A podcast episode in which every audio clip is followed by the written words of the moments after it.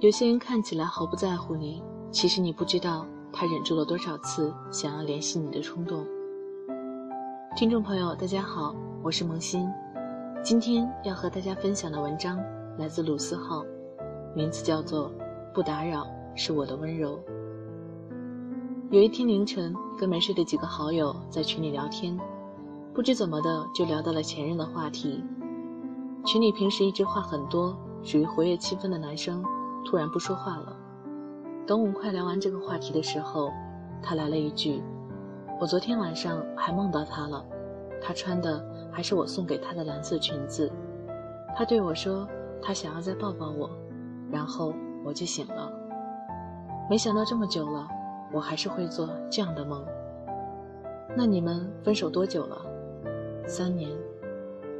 后来有一天机缘巧合，我跟他一起去北京。”他对我说：“为了那个女生，他去了二十个城市，收集各个地方的明信片，就是因为他曾经对他说过一句，他将来想去那些地方，想收集明信片。然而这件事情，他至今没有让那个女生知道。今天在微博上看到一个故事，男生分手以后，一直悄悄关注着女生的微博，直到有一天。”那个女生转了一条求中奖的微博，男生就偷偷联系卖家，用原价把那个东西买下来，然后让卖家以中奖的形式艾特他。同样的，这件事他永远不会让他知道。记得我之前写，回忆里的人是不能去见的，去见了回忆就没了。人都是会变的，爱情也好，友情也罢。也曾为了要不要去联系那个人而纠结了许久，然而跌跌撞撞之后，我发现了有关这个世界的一个真理，那就是，也许很多事情是可以挽回的，比如金钱，比如昨天落下的单词，但是不能挽回的事情更多，比如时光，比如你们双方彼此之间的感觉。巧的是，我跟他都喜欢五月天，都最喜欢那首《温柔》。都最喜欢那句“没有关系，你的世界就让你拥有，不打扰是我的温柔。”他还跟我说，如果有一天我们分开了，就一定要听这首歌，然后约好不打扰对方。当时半开玩笑的两个二逼少年，一定没想到有一天这句话变成了现实。那时总是说分手后祝对方幸福是最蠢的事情的傻逼青年，一定没想到。当事情发生在自己身上的时候，自己也不聪明。千万句想要对他说的话，不过最后变成一句“不打扰是我的温柔”。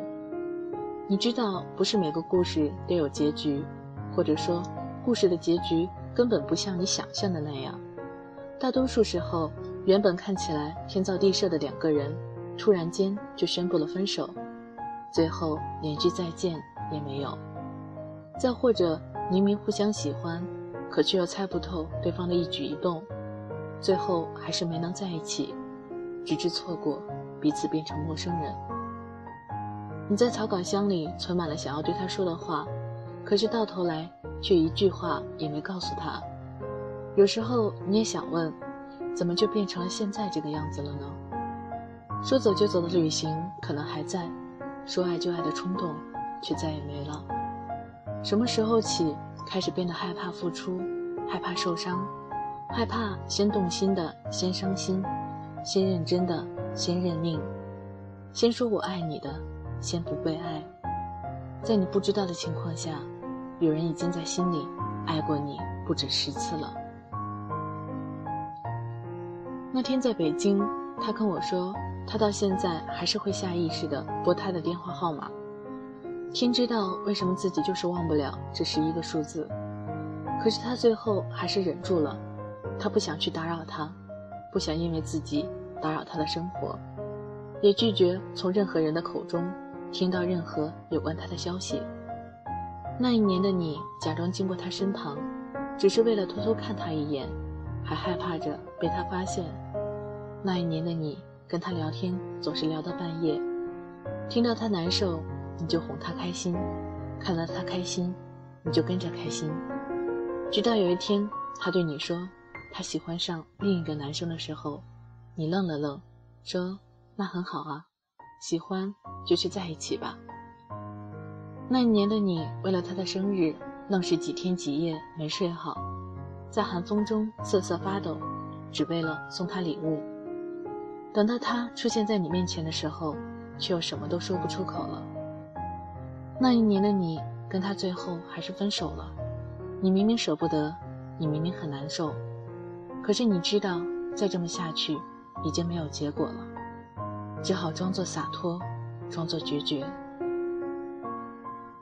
我突然觉得，那些看起来决绝果断的人，其实，在把对方放入黑名单的时候，一定也是哭过、难受过，才能下定决心的吧。那些分手后还会默默的关注对方，却又不会让对方知道的人，是有多么不舍得曾经的感情，却又不得不放弃。那些从始至终都没让对方知道自己喜欢他的人，也曾有那么一瞬间鼓起过勇气，最后。还是输给了等待吧。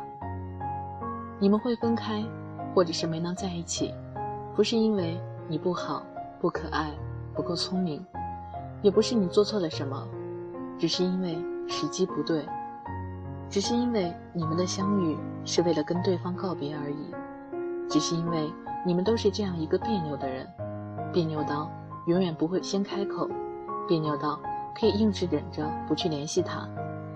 别扭到永远不让自己看起来先喜欢上他，别扭到明明比谁都喜欢他，却认为只有不去打扰他，才是给他最好的祝福。宁可自己内伤憋得严重，也要假装不在乎；宁可假装遗忘，不难，没关系，也不会让对方知道其实你从来没有放下。宁可在他消失的时候，比谁都着急，满世界找他。也要在他出现的时候，假装不经意。我常听有人说，如果那个人爱你，他就会来找你。其实他们不知道，有的时候就是因为他爱你，因为他知道你不会喜欢他，所以他不会来找你。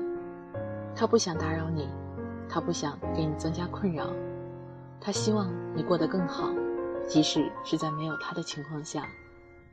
有些人对你说了好几次“我爱你”，也不一定是真的。有些人看起来毫不在乎你，其实你不知道，他忍了多少次想要联系你的冲动。